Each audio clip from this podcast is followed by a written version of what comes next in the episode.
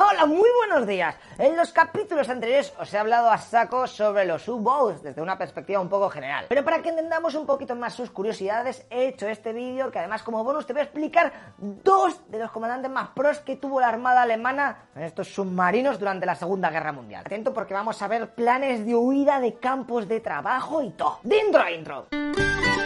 Yeah, espera un momento, loco Pizza, que este vídeo está patrocinado. ¿Eh? ¡Oh, ¡Hacia lo loco! Así que guárdate unos segundos que te quiero recomendar el servicio VPN de CyberGhost, un servicio de encriptación de la información privada para navegar por las redes y mantener completamente el anonimato ahí.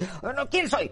I don't know. Y no exponer tu información privada mientras navegas e incluso de tu propio proveedor de, de red que dice, ¿quién está en internet? No lo sé. Madre mía, no sabe nada. Tiene un servicio particularmente útil para proteger todos los dispositivos de web maliciosas o de hackeos, especialmente cuando te conectas a redes públicas, ¿eh? que estás ahí en la estación. Es, madre mía, va a conectar aquí. Ay, ten cuidado, ten cuidado que es muy peligroso. Y también en el sector de entretenimiento, donde CyberGhost está desbloqueando 35 plataformas como Netflix, Hulu, que no sé lo que es, Amazon Prime y muchas otras, donde en otros países hay un catálogo que, que no hay en España. No está esta película en España, vaya mierda, pero momento, te metes por VPN tú y dices, hostia, pues aquí el catálogo en, Francia y en Estados Unidos le da mil vueltas. Por ejemplo, en Estados Unidos el catálogo de Netflix es un 50% más grande que el de España, ¿eh? Y solo tendrás que cambiar tu ubicación con un clic así y ya estoy.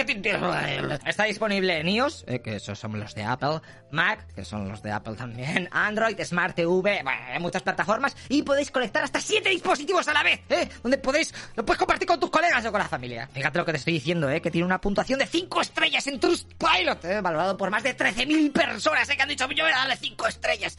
Y lo utilizan 38 millones de internautas en todo el mundo. O sea, que eso es gente. Además, que si utilizáis el link que os dejo en la descripción, lo podéis obtener por 1,95 euros y 4 meses gratis. O sea, espera, que, eso que está tirado. O sea, otros youtubers eh, han hecho esta promo y les salían más caro. A nosotros lo han dejado gratico, eh, ten cuidado. Pero espera, que si además después de probar comprobáis que no os convence este servicio, tenéis 45 días de devolución del dinero, que te van a 2 euros. Venga, tío, no. Pero bueno, eh. O sea, que esto es libre de riesgos. Comencemos con algunas curiosidades sobre los lobos de mar. ¿Cómo crees o te imaginas que era la vida de la tripulación de los U-Boats alemanes, los submarinos? ¿Que yo era la fiesta padre? ¿Todo el día jugando al mus y reventando barcos, surfeando las olas del Atlántico? Casi, pero no. Fíjate que la población alemana tenía una idea de que los famosos lobos de mar tenían un curro de la leche. Pero la realidad es que aquello era un infierno en vida. Imagínate que estás en un puerto del oeste de Francia y te dicen, venga, para adentro que te metes, que vamos a para allá. Ok, pues let's go. De primeras te digo que lo normal que duraban estas misiones era de tres meses. En este tiempo ni tú ni el resto de tus compañeros os podréis duchar ni bañar. Así que vuestro olor a caldo fran se fusionará con el de los retretes, la cocina, el gasóleo y una colonia al limón que os echáis por la cara para quitaros la sal. Tu día a día también va a ser un auténtico coñazo. Date cuenta que con todo el calor del motor la temperatura de muchos de los compartimentos llegaba a los 50 50 grados.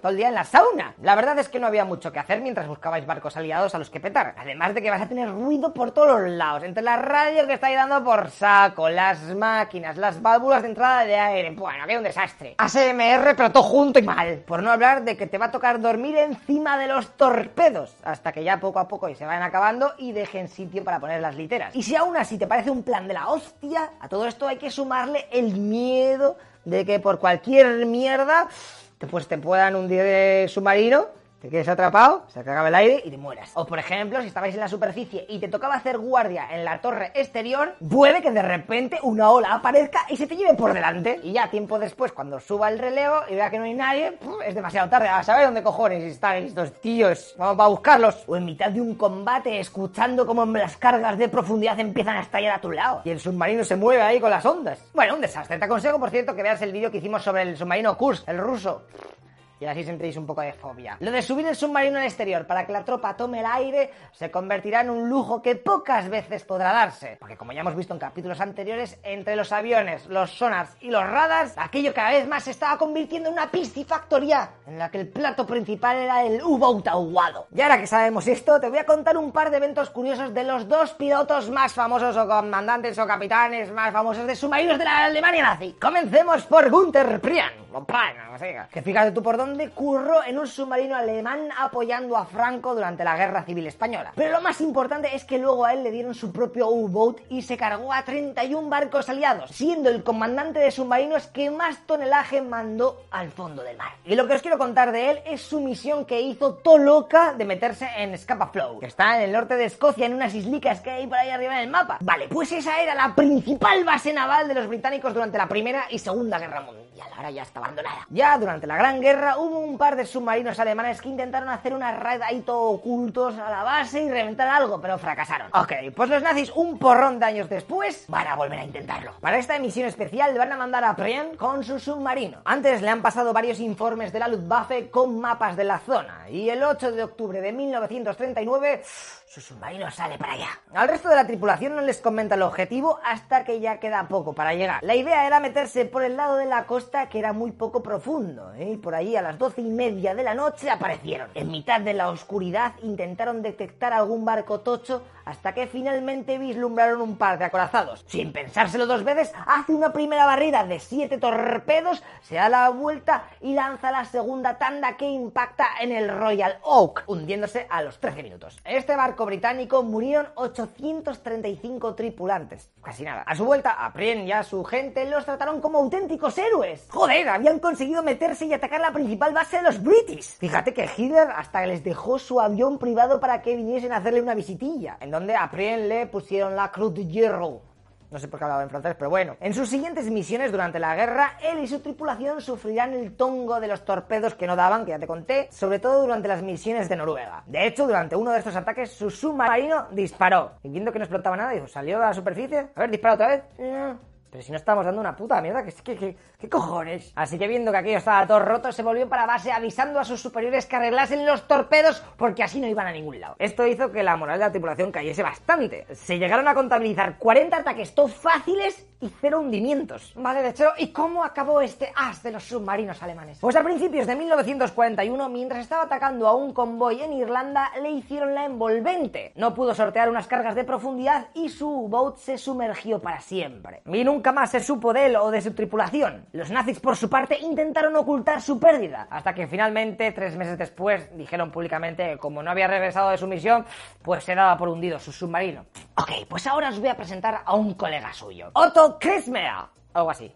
El alemán que más barcos hundió durante la Segunda Guerra Mundial, nada más y nada menos que 47. El anterior que te he dicho era el de más tonelaje, ¿vale? Más tochos y tal, este más barcos. A este tipo, al mes siguiente de que el Prien desapareciese por el océano, unas cargas de profundidad impactaron en su submarino y a duras penas ah, lograron reflotar el U-Boat. Claro, en ese momento la tripulación se rindió, y él incluido. Los británicos los sacaron a todos del agua y los hicieron prisioneros de guerra Ya en Liverpool a Kesmea le interrogaron y al año siguiente mandaron a todos los del U-Boat este a un campo a Canadá. Y aquí es donde quería llegar. Porque el cuartel general de los nazis se flipó e ideó una operación secreta de rescate. Había que sacar de allí al tipo ese topro. La idea era llevar un submarino hasta la costa de Canadá y traerlo de vuelta a Europa. Para ello enviaron mensajes cifrados a través de los correos de la Cruz Roja. En ellos decían al alemanes de Topro que tenían que hacer todo lo que pudiesen para escapar del campo de prisión y estar en tal playa a una hora determinada de tal día. Genial. El único problema es que los soldados y policía canadiense interceptaba también todas las comunicaciones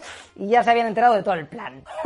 lo que pasa que los canadienses querían un U-boat para ellos mismos y así lo investigaban. Así que iban a hacer como que no sabían nada y cuando llegase el submarino alemán se le hacía una emboscada y arreglado y nos lo quedábamos. Así pasaron los meses con los policías haciendo como que no veían cómo los alemanes estaban cavando su túnel de hecho, a los nazis estos se les desplomó varias veces. Un desastre. Hasta que con la fecha ya cercana, los guardias decidieron actuar y los arrestaron, acabando con su plan. Bueno, en verdad miento, ¿eh? Uno de los oficiales alemanes sí que consiguió escaparse haciendo una tirolina improvisada. Pero cuando llegó a la playa acordada, ahí estaban los policías, ¿eh? esperando para hacer la emboscada y se acabó su vida. Vale, de todo esto, obviamente, el submarino que estaba llegando no tenía ni puta idea. Así que cuando aparece por la noche en el lugar para recoger a los oficiales alemanes que supuestamente tenían que haberse escapado del campo de prisioneros, los soldados del ejército canadiense ocultos entre los árboles hacen señales de luz, ¿eh? El código que decía el mensaje que tenían que hacer. Pero el submarino que está con el periscopio viendo el percal